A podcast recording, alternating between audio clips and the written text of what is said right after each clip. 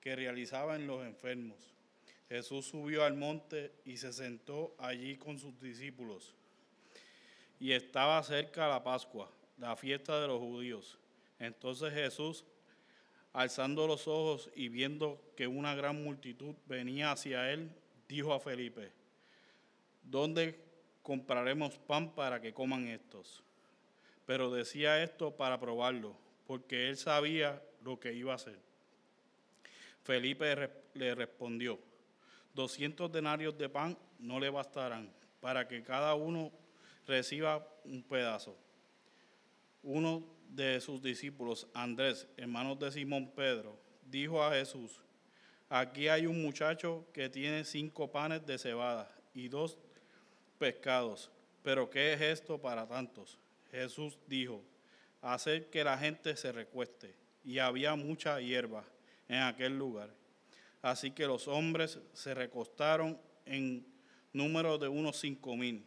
Entonces Jesús tomó los panes y habiendo dado gracias, los repartió a los que estaban recostados y lo mismo hizo con los pescados, dándole todos lo que querían. Cuando se saciaron, dijo a sus discípulos, recoger los pedazos que sobran, para que no se pierda nada. Los recogieron, pues, y llenaron doce cestas con los pedazos de los cinco panes de cebada que sobraron a los que habían comido. La gente estaba al, al ver la señal que Jesús había hecho, decían verdaderamente, este es el profeta, quien había de venir del mundo, al mundo. Por lo que Jesús, dándose cuenta de que iban a venir y llevárselos por la fuerza para hacerle rey, se retiró otra vez al monte él solo. Palabra de Dios. De esa misma manera vamos a orar. Yo les ruego que usted le pida al Señor por su gracia para poder escuchar en este tiempo. Eh, si tiene que salir al baño, salga ahora. No queremos a nadie saliendo, abriendo puertas, jugando con el celular. Eh, honestamente aprovechemos nuestro tiempo. Estamos en este momento para escuchar su palabra. Así que se sobreentiende que por esa razón eh, es que estamos aquí. Así que les pido reverencia durante este tiempo y sobre todo comunión en su corazón, pidiéndole al Señor que Él hable por medio de su palabra, que es viva, que es cortante, como espada de dos filos y sabe discernir aún lo que tú y yo no sabemos discernir de nuestras emociones y nuestro corazón. Y tú necesitas eso. Tú necesitas alguien, algo que te diga, esta eres tú, este eres tú. Tú necesitas una solución. Y tú y yo no lo podemos descubrir por nuestras propias fuerzas. Necesitamos a alguien de afuera. Y ese alguien es el Señor por medio de su palabra. Oramos. Amén. Señor, gracias te damos por tu bendita y gloriosa palabra que en esta hora ha sido leída. Nos acercamos con, en ella, ante ella, no solamente en comunión, reconociendo lo reverente de este tiempo, porque es tu voz en la escritura hablando a nosotros. Es, tu voz no solamente plasmada en letras, es que es tu voz viva, activa, y es la fuerza más poderosa de todo este universo para transformar nuestras vidas. Por eso en ese mismo espíritu queremos acercarnos a este tiempo, sabiendo que lo que hemos leído, más que lo que yo hable, es tu palabra. Tiene poder para transformarnos. Y nosotros necesitamos, Señor, que tú obres en nosotros. A veces pensamos que todas las cosas están bien en nosotros, pero hemos entendido por medio de tu palabra que no están bien y que el hombre tiene una inmensa necesidad y solamente tú, Señor, solamente tú puedes sobrar en nosotros. Así que Espíritu de Dios, tu palabra queremos exaltarla en este tiempo. Y donde está tu palabra está tu espíritu. Tú eres el autor de ella. No necesariamente tenemos que experimentar nuestra piel erizada ni un gran llanto para poder validar tu espíritu en medio de nosotros. Cuando tu palabra está, tu espíritu está. Y si tu palabra está y tu espíritu está, hay esperanza para nosotros. Por eso haz lo que tengas que hacer en cada uno de nosotros en esta mañana. Es lo único que te rogamos. En tu nombre oramos. Amén. Amén.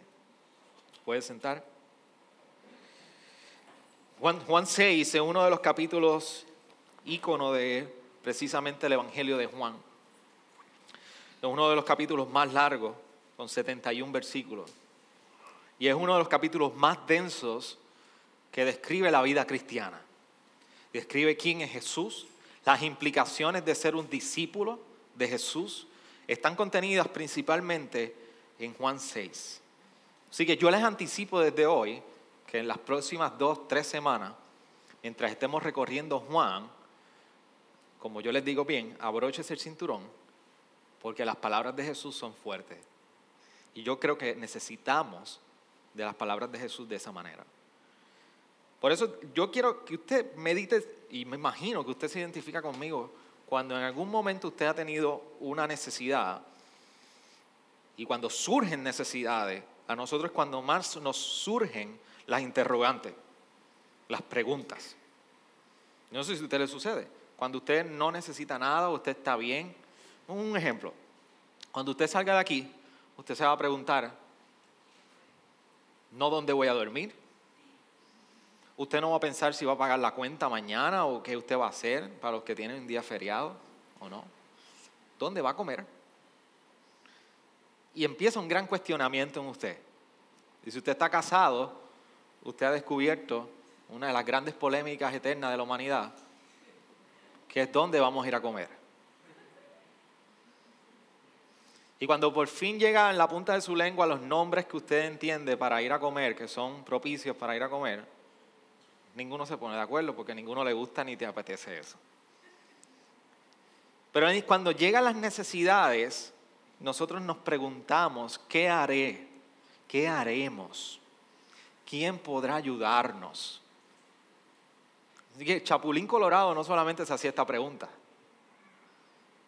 Es una de las preguntas que revela nuestra gran necesidad. ¿Qué haré en un momento de necesidad? Y tú como creyente y yo como creyente podemos llegar al momento que yo digo, yo creo en Dios. Yo, yo creo en Dios. Pero la pregunta es, ¿cómo yo puedo descansar en Él en este momento de necesidad? Yo, estoy claro, pastor, que yo creo en Dios, pero cuando llega el momento de necesidad, ¿cómo yo descanso en Él? ¿Cómo yo lidio en esta necesidad delante de este Dios que yo afirmo creer en Él? Juan 6 va principalmente a la médula de esto. Juan 6, en, palabras resumidas, vemos tres implicaciones de la vida cristiana. lo que es la obediencia, la fe y lo que es precisamente a Jesús como lo único que puede satisfacernos. Por eso cuando nosotros vemos esos primeros textos, principalmente primeros cuatro versículos, recuérdense que nosotros venimos de ver, de ser testigos junto con la palabra de un Jesús que está haciendo milagros, señales, y todas estas señales desde el principio nunca han ido con el propósito de hacer de los milagros de un fin en sí mismo, se nos dice en el capítulo 1 y capítulo 2 de Juan que principalmente cuando Jesús está convirtiendo el agua en vino, está diciendo que Él lo quería hacer para manifestar su gloria y que los discípulos creyeran en Él. Así que vemos en una secuencia que Juan está redactando este evangelio y está recopilando, a diferencia de todos los demás evangelios, donde nos presenta los discursos de Jesús Juan, el Evangelio de Juan se distingue de Mateo, Marcos, Lucas, en que Juan recopila los grandes discursos de Juan. Por eso los capítulos en Juan, por eso tanta letra roja en su Biblia cuando le marcan las palabras de Jesús. Lucas investiga. Mateo y Marcos van con una población en particular, un grupo en particular, judíos o no judíos. Y Juan ha querido demostrar quién es este Jesús para que crean el énfasis que Juan ha querido hacer mientras está plasmando esto en este Evangelio es que se pueda creer en quién es Jesús. Jesús no es alguien que tú y yo creemos solamente en Semana Santa. Tú y yo necesitamos afirmar quién es Jesús en nuestras vidas. Juan nos lleva a nosotros a entender la importancia de creer en el Salvador. Y no creer porque simplemente es para vida eterna, es para creer el hoy, para el mañana, para una redención eterna. Así que nos está presentando desde muy temprano en el capítulo 2 a un Jesús que está haciendo señales para desplegar su gloria y mostrar quién es Él y que crean en Él. Así que vimos el agua convertida en vino, vimos a cómo resucitó al hijo del, del oficial, vimos cómo levantó al paralítico que estaba frente al estanque. Y eso fue lo último que nosotros hablamos. Y cómo nuestra vida prácticamente está igualmente incapacitada y en la necesidad nuestra vida espiritual está incapacitada, está paralítica. Y es único, el único que puede traer solución a esto es Jesús. Y aquí Jesús se continúa moviendo en su ministerio y dice que se mueve al otro lado del mar de Galilea. Acuérdate que en Jesús estaba haciendo estos primeros capítulos, vemos que está en Galilea, Cana de Galilea, y allí está haciendo la obra. Él se fue, estuvo en la boda, convirtió el agua en vino, se fue, ¿Se acuerdan que pasó por Samaria? Y allá bregó con la samaritana, regresó a Galilea de Caná y acuérdense, Jesús estuvo allí, convirtió agua en vino. Todo el mundo se había enterado de eso, estaban siguiendo a Jesús. Este Jesús hizo un milagro, vamos a seguirle. Así que llega ahora, está en este momento donde está saliendo principalmente del momento donde estaba sanando al paralítico y ahora dice que se mueve al otro lado del mar en Galilea, el de Tiberias. Y dice que a este punto a Jesús ya lo estaban siguiendo una gran multitud. nosotros entendemos, imagínense en esto, amados. Más adelante lo leímos ahorita. Se dice que se alimentó a cinco mil, considerando los hombres.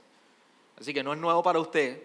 Si usted en los años, años recientes ha estado estudiando y escuchando predicadores sobre este pasaje, ya todo el mundo está diciendo que, eran alrededor de 15 mil y 20 mil, porque no se contaba hombres o mujeres, eh, eh, mujeres y niños.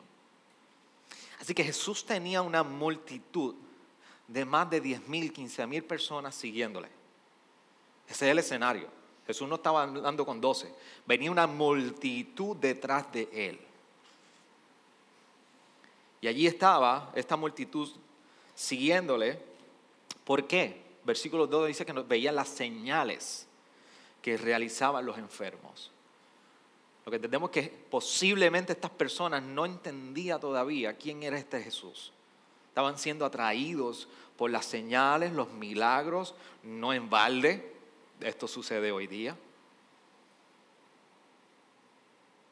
Pero dice que Jesús en un momento dado se fue al monte y subió con los discípulos. Dice que estaba en un momento muy oportuno y cercano a la Pascua. Y veremos las implicaciones de esto más adelante. Pero dice que entonces Jesús está en esa loma, en ese monte, y alza su vista y ve toda esta multitud. De los otros evangelistas nosotros vemos que dice que Jesús los vio y tuvo compasión de ellos. Pero aquí Juan nos dice que vaya, está con Felipe y a Felipe le hace una pregunta muy interesante. ¿Cómo nosotros vamos a alimentar a toda esa gente? Imagínense, Jesús está de frente ahí, hay casi 20 mil personas, y Jesús le pregunta a Felipe, ¿cómo nosotros vamos a alimentar a eso? Y Felipe, muy honesto, le está diciendo, 200 denarios de pan no le bastarán para que cada uno reciba un pedazo. Felipe le está diciendo, Jesús, podemos trabajar ocho meses, podemos tener el salario de ocho meses de trabajo y no podemos alimentar toda esta multitud. E, este, en este punto Jesús le está revelando la gran necesidad de la humanidad a Felipe en ese momento. En este punto, el mismo Jesús le está poniendo a prueba con esta pregunta, porque nos lo dice Juan en el versículo 6, pero decía esto para probarlo porque él sabía lo que iba a hacer.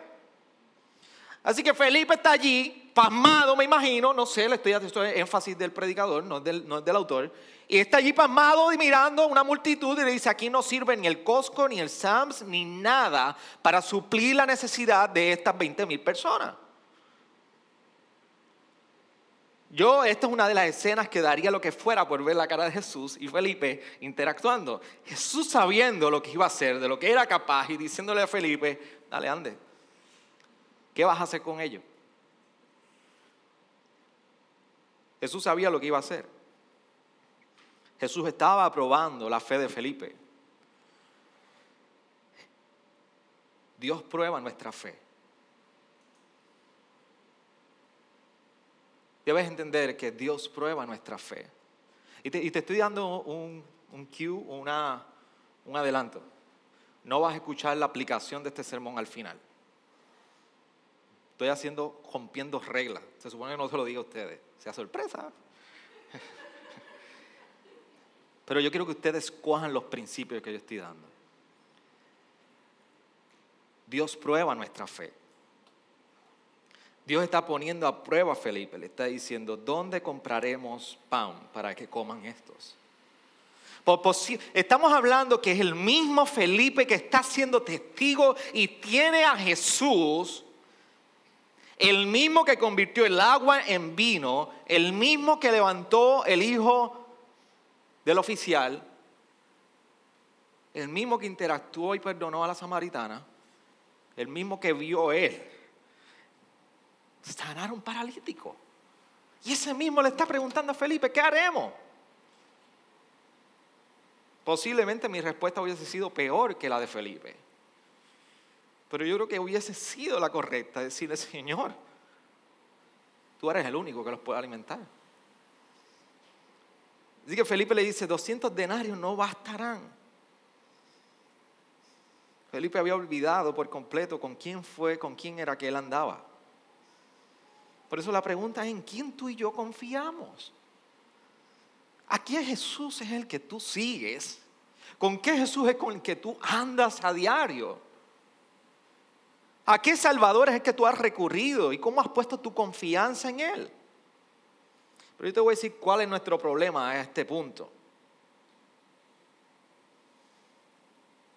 Pues más adelante en el versículo 8, voy a leer hasta el 9, dice, uno de sus discípulos, Andrés, hermano de Simón Pedro, dijo a Jesús, aquí hay un muchacho que tiene cinco panes de cebada y dos pescados, pero, ¿qué es esto de, de tan, para tantos?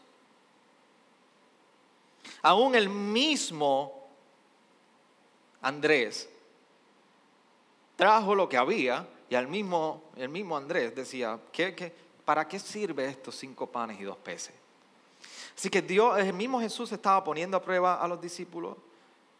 Dios pone a prueba nuestra fe. Y tenemos un problema nuestro, hay un problema nuestro ante la fe. Nosotros, nosotros queremos establecer las realidades de nuestra vida a nuestra propia manera. Nosotros quisiéramos que las realidades que, que, nos rodean a diario y día a día, nosotros quisiéramos poder ordenarlas a nuestra manera.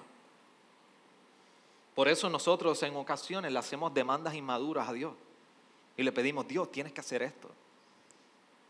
Dios, Dios, yo te reclamo, yo te declaro que tienes que hacer esto.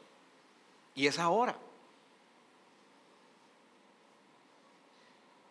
Y la realidad es que Dios no existe para, para complacer nuestras demandas. Dios, Dios no existe para, para, para, complacer lo que nosotros queramos. Dios, Dios, no existe para nosotros, nosotros existimos para Dios. ¿Sabe la, la, la incongruencia de eso? Pensamos que este Dios es un monigote en nuestra vida y que nosotros tenemos toda la potestad por el poder de la fe. Y yo les voy a explicar lo que es la verdadera fe. Decirle a Dios lo que tiene que hacer en nuestra vida.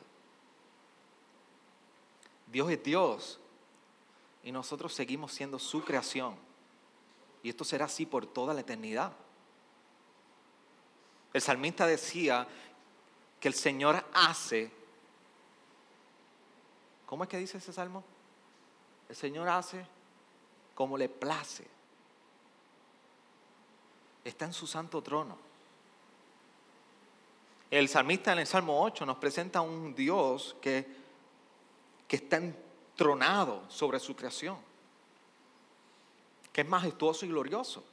Pero a nosotros nos encanta tomar nuestra realidad y querer tratar de manipularla pensando que Dios precisamente es manipulable, es una marioneta en la cual le podemos decir, Dios existe para mí.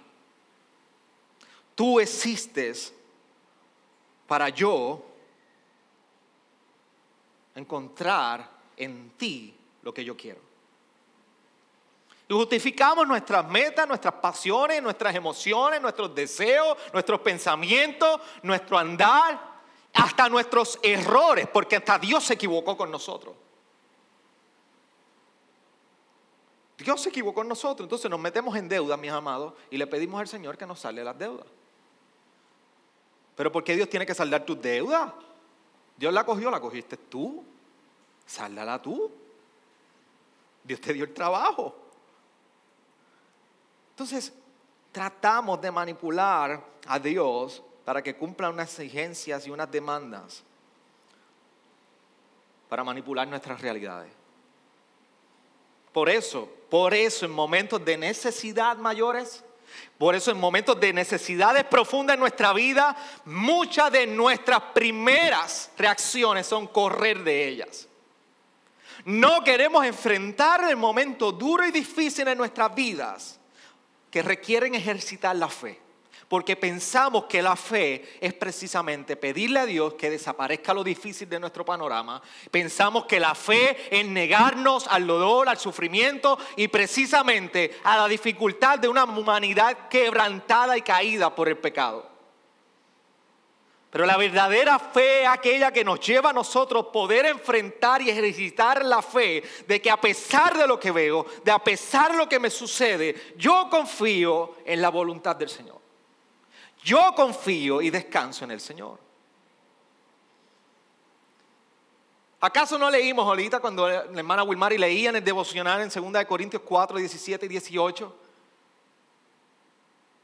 Que ante la adversidad y el sufrimiento, esto causa en nosotros un, un peso mayor de gloria. Terminando en el versículo 18 diciendo que lo que nosotros miramos no es lo que se ve, es lo que no se ve.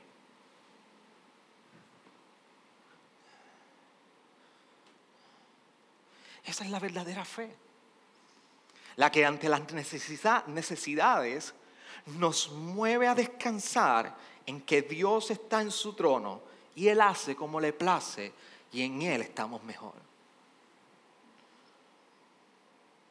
Por eso después nos quejamos de por qué nuestros hijos corren de las dificultades en la vida cristiana. Porque tienen unos padres que han corrido. Tienen unos padres que no les han enseñado a enfrentar el momento difícil. No hemos dejado un legado de vida cristiana en ellos.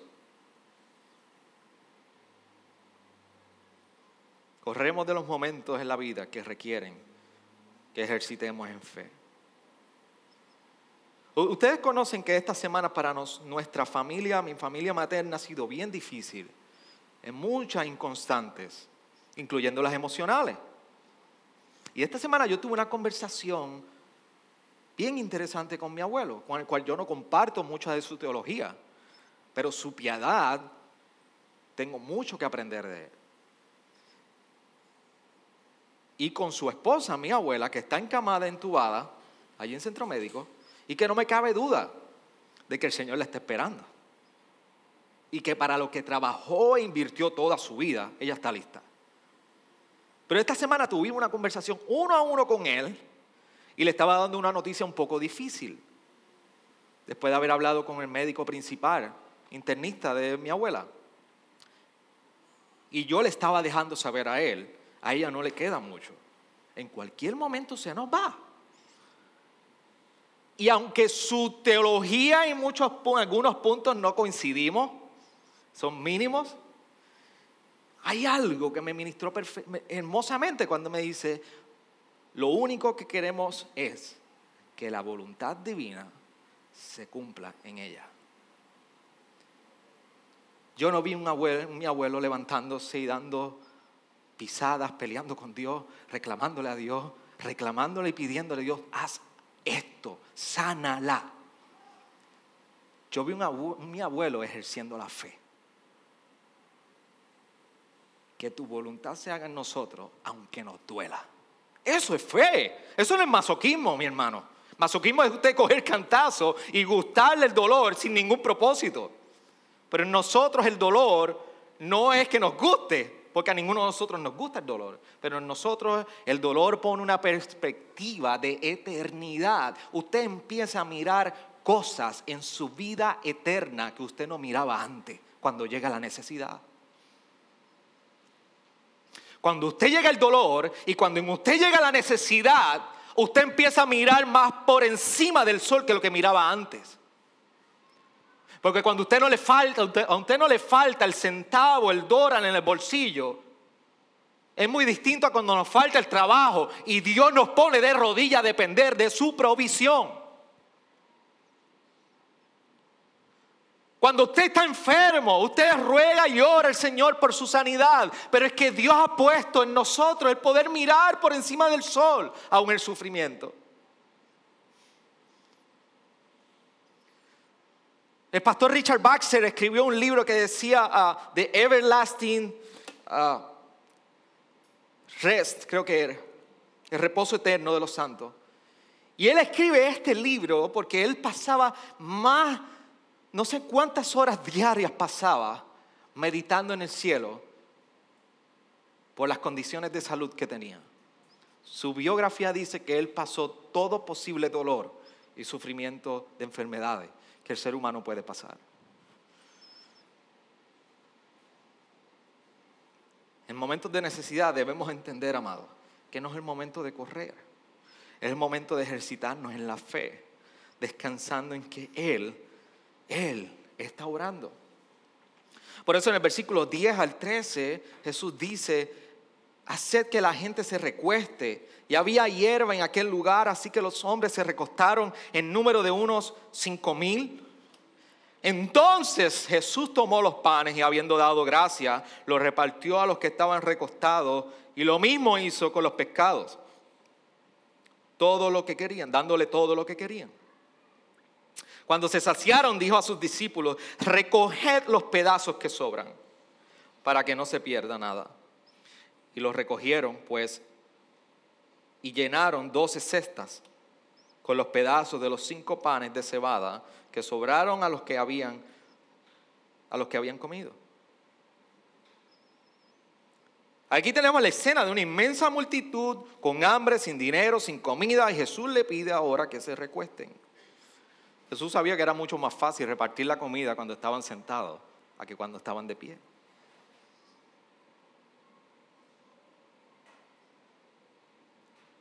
Y en este momento dado, ante esa necesidad, la duda de los, de los discípulos, no saber qué hacer, y Jesús ahora entrando en escena, pudiendo decir, esto es lo que yo voy a hacer ahora, los manda a recostar, siéntese, recuéstese esperen. Y en momentos de necesidad como este, amados, sin comida, sin dinero, sin hambre, posiblemente era el mejor momento para decir muchísimas cosas a aquel Jesús al que ellos seguían. Cuando las cosas no nos van bien, tú y yo tenemos mucho que decir. Nos encanta decir muchísimas cosas. El corazón inquietado en momentos de necesidad a nosotros nos lleva de igual manera a actuar y hablar de acuerdo a nuestros propios términos, nuestra propia voluntad y a nuestro propio criterio. Sin embargo, en esta escena nosotros vemos a Jesús que nos está invitando a nosotros poder recostarnos y esperar. Jesús no le dijo a esta multitud, ¿sabe qué? Corran por sus vidas corran y agarren el primer mango, aguacate o guineo que usted encuentre en el camino. Eso no fue lo que le dijo Jesús. Jesús les dijo, recuéstese, esperen. Tú y yo cuando tenemos momentos de necesidad, no nos gusta recostarnos, nos gusta correr, nos gusta hablar, nos gusta actuar, nos gusta anticiparnos. Y pareciera que en esa escena Jesús no está haciendo nada. Y pareciera que en nuestra necesidad tampoco Dios está haciendo nada. Y que su silencio es que no está orando. Pero le escuchaba esta frase de un pastor, Crawford Lori, que decía, el silencio de Dios nos comisiona a esperar en obediencia. El silencio de Dios a nosotros es una invitación a que nosotros aprendamos a esperar, no a nuestros términos, en obediencia a Dios, en obediencia a Él. Por eso el patrón que nosotros estamos viendo en este texto es obediencia y provisión, obediencia y provisión. El problema que tú y yo tenemos es que sacrificamos la obediencia ante el silencio de Dios. Nuestra fe en Él es tan superficial que cuando se nos requiere obediencia en el silencio, estamos dispuestos a sacrificarla por solamente encontrar la complacencia de nuestros propios deseos, nuestras propias voluntades y nuestras propias emociones.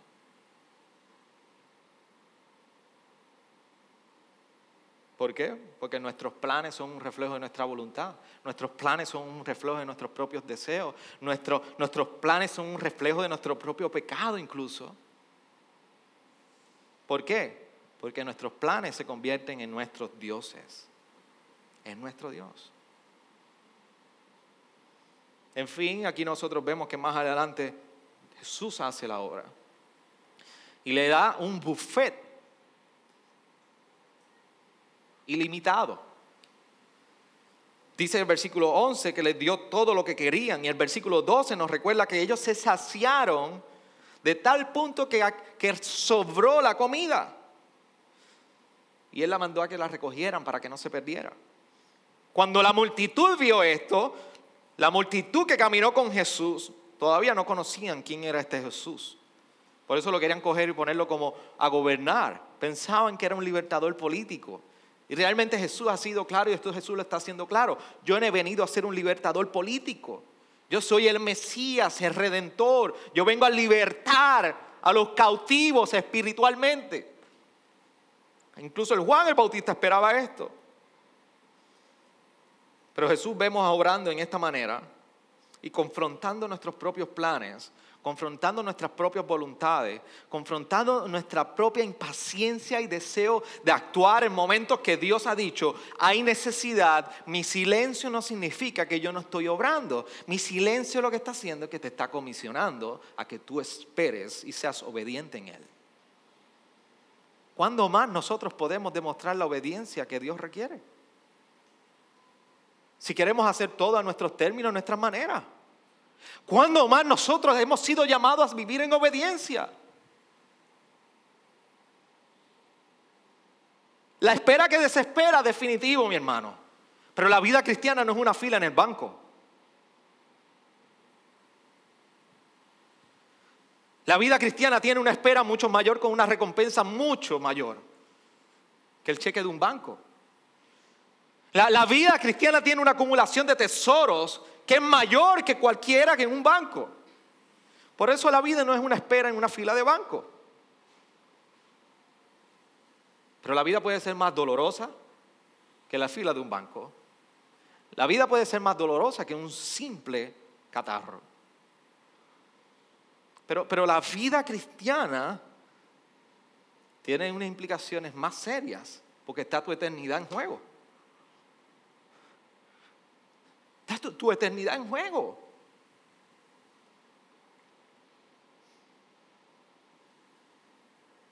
Nosotros reflexionamos de la eternidad simplemente cuando vamos a funerales o te vemos, visitamos un enfermo crítico, pero no. ¿Qué pasa en nuestros días? Usted no se, no, se, no se percata que la vida, 70, 80 años, en cualquier momento, nosotros, Dios nos puede llamar.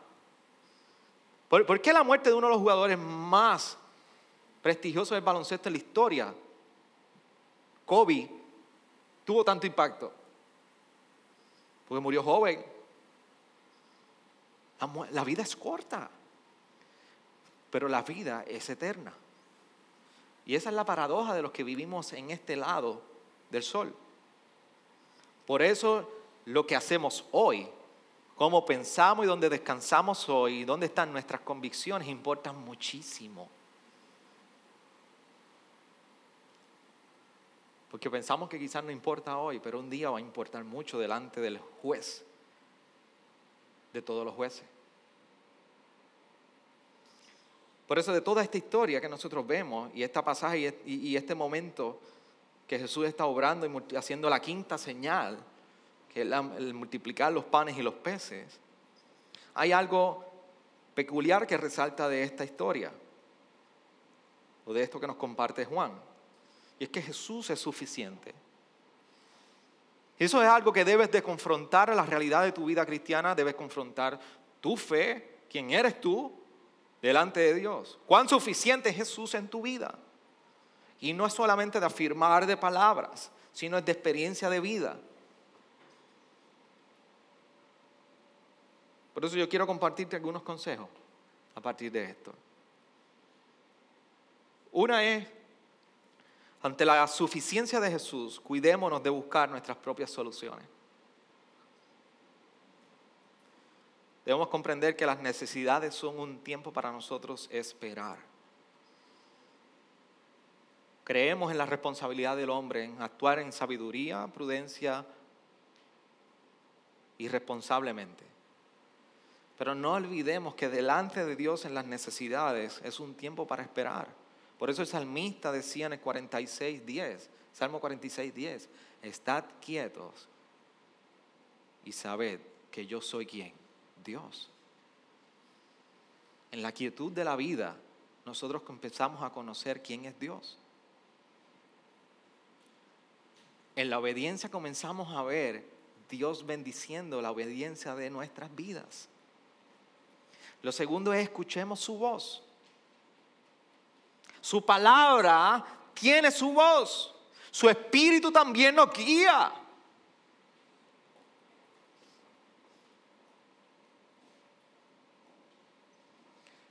Por eso lo que, lo que nosotros creemos, lo que nosotros afirmamos, lo que nosotros estamos convencidos de quién es Jesús, está íntimamente relacionado con lo que nosotros deseamos en los momentos de necesidad.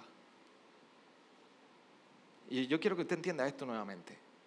Lo que usted cree, lo que usted afirma, lo que usted está convencido acerca de Jesús, está íntimamente relacionado con lo que usted desea en los momentos de necesidad. ¿Por qué? Porque si no hay nada de Jesús en usted, lo que usted va a desear no va, nada, no va a estar nada de alineado con lo que es la voluntad de Jesús. Si su vida está saturada y, y, está aferrada en convicción a la voz de Dios por medio de su palabra, de su espíritu y en una convicción de Jesús firme, lo más que tú vas a anhelar en el momento de necesidad es que tu nombre sea glorificado y que Dios ejerza su voluntad en ti. Por eso si un día Dios te concede o llega la oportunidad de un momento dado, como te compartí la historia de mi abuelo, de estar en un momento rogando por la vida de tu esposo o tu esposa, lo que tú creas de Jesús te va a permitir afirmar que se haga tu voluntad divina en ella o en él. Lo tercero es, tenemos que aprender a ejercitarnos en fe. Por eso la pregunta es, ¿dónde está puesta nuestra fe? Y no es solamente en nosotros ejercitarnos en fe, significa que yo creo, y yo afirmo quién es Él como soberano, como creador, como Dios sobre todas las cosas, sino que también me pone en una posición de desarmar y rendir mi, voluntad delante de Él. Así que la fe viene a ser un ejercicio de afirmar y creer y está fundamentado en la verdad de quién es Él y en su palabra, pero también viene a ser un momento donde es necesario rendirnos. Me rindo. Todo lo que, lo que tengo es tuyo, todo lo que yo soy es tuyo. Yo, yo me rindo. El problema es que nosotros queremos afirmar verdades que no hay manera de nosotros llevarle la contraria porque están ahí. Pero a la misma vez nosotros no queremos rendirnos delante de Él y decirle, es tuyo. Tú haces como tú quieres. E, este auto lo diriges lo guías, lo conduce tú. ¿Se acuerdan cuando hablábamos de la serie del Espíritu Santo, lo que representaba la llenura? Y cómo pensamos que la llenura a veces es decirle al Espíritu Santo, vente aquí al ladito mío y dime para dónde es que voy, o lo manejamos como un GPS, y cuando no nos gusta la ruta que nos está dando, le ponemos otra para ahorrarnos el peaje, el tapón. No, no, no. Es el control del Espíritu en nosotros que tome el volante y nosotros vamos de pasajero. La fe requiere que nosotros nos ejercitamos en nuestras convicciones, enfrentemos las dificultades, pero la fe requiere también que nosotros nos rindamos delante de Él. Porque es el reconocimiento de que solamente Jesús es suficiente para nosotros. Mire mi hermano y estimado amigo que me visita si no eres creyente, si Jesús no es suficiente en tu vida, tú tienes un gran problema hoy. Y, hoy, este momento aquí, tú te tienes que preguntar ante la realidad de una eternidad si Jesús es suficiente para ti. Si Jesús no es suficiente en tu vida y en tus problemas, tú tienes un problema mayor. Y tú debes de salir hoy confrontado y tú debes salir hoy en urgencia de tu vida. Y ejercitarnos de la fe no solamente requiere que nosotros pongamos nuestra fe, nuestra convicción bíblica, no solamente requiere que nos rindamos, sino que también nosotros entendamos que es en su tiempo y no en el nuestro. No es en tu tiempo, entiéndelo por una vez y todas. No es en tu tiempo. Dios sigue siendo Dios en tus días buenos, en tus días malos, y siempre el tiempo de Dios es perfecto y es mejor para ti que para mí. Si para Dios es mejor llevarme hoy, que me lleve hoy y no mañana. Si para Dios es mejor hablar y actuar y obrar en tu vida hoy, es hoy. Si Él quiere mañana, será mañana. Por eso no es en tu tiempo, es en nuestro tiempo. Por eso en su tiempo Jesús tomó los panes y habiendo dado gracias, los repartió a los que estaban recostados. Y lo mismo hizo con los pescados, dándole todo lo que quería.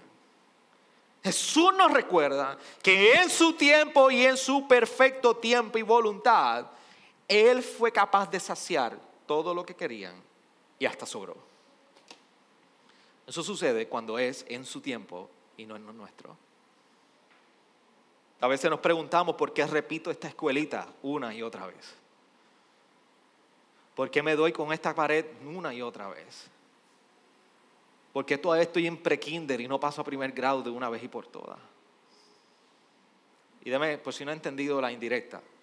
Cuando usted coge cantazo y sigue, y sigue cogiendo cantazo, y sigue cogiendo cantazo, y sigue, sigue, sigue en lo mismo, en lo mismo, en lo mismo, en lo mismo. Amado, sigues empeñado en tu tiempo.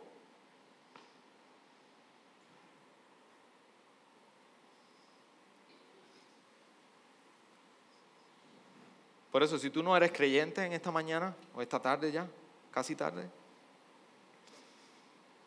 ante la alma inquieta, sedienta y necesitada, solo Jesús puede saciar la sed eterna que hay en nosotros.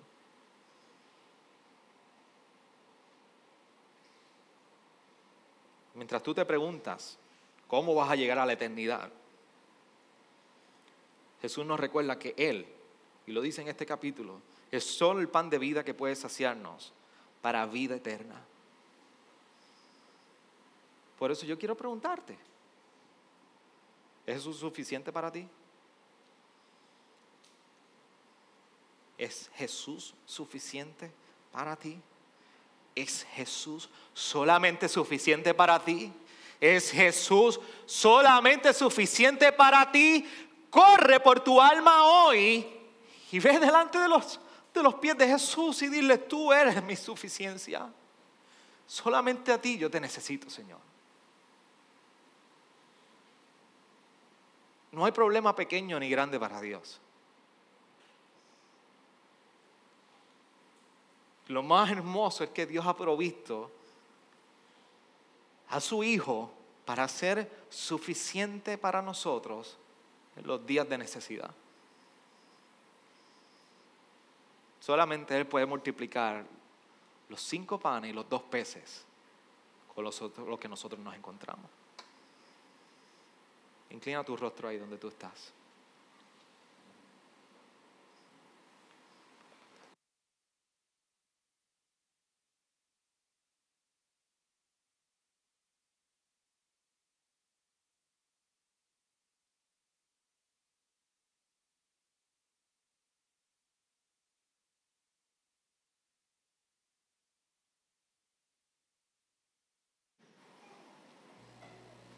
Tómate unos minutos, unos segundos y simplemente habla con el Señor. Y evalúa tu corazón a la luz de la suficiencia que Él ha provisto en Jesús. ¿Es Jesús suficiente para ti? ¿Cómo estás lidiando con la necesidad en tu vida? ¿Cómo estás escuchando su voz en tu palabra y en su espíritu? ¿Cómo ejercitas la fe? Esperando en su tiempo y no en el tuyo.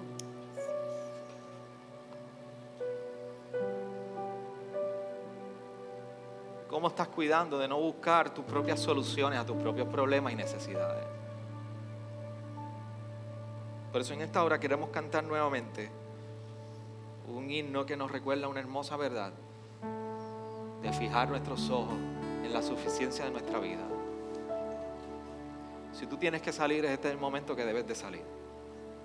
Pero si tú me quieres acompañar en poder glorificar su nombre en este momento, mientras reflexionamos delante de su verdad, cantemos a viva voz este himno. Si te puedes poner de pie con nosotros, te lo vamos a agradecer. Cantamos hacia la gloria de su nombre.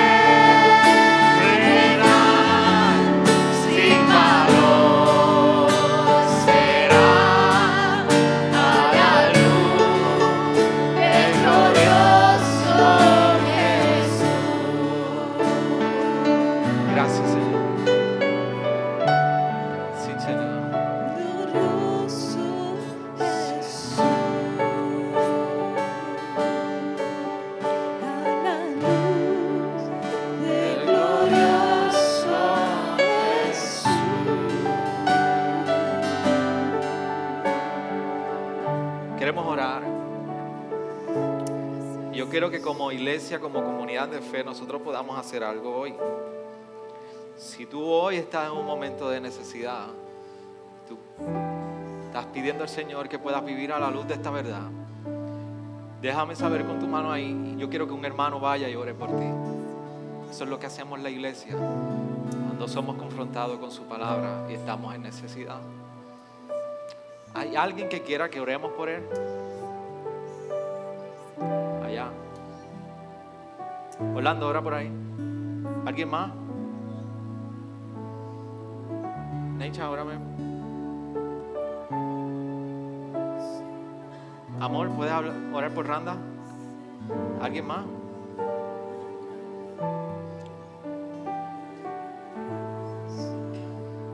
Esta es una de las maneras que la palabra de Cristo habita en nosotros, según Pablo en Colosenses 3, 16, 17.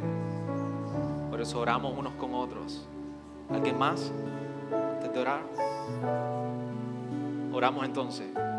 Inclinamos nuestros rostros, iglesia, y oramos por cada uno. Gracias, Señor.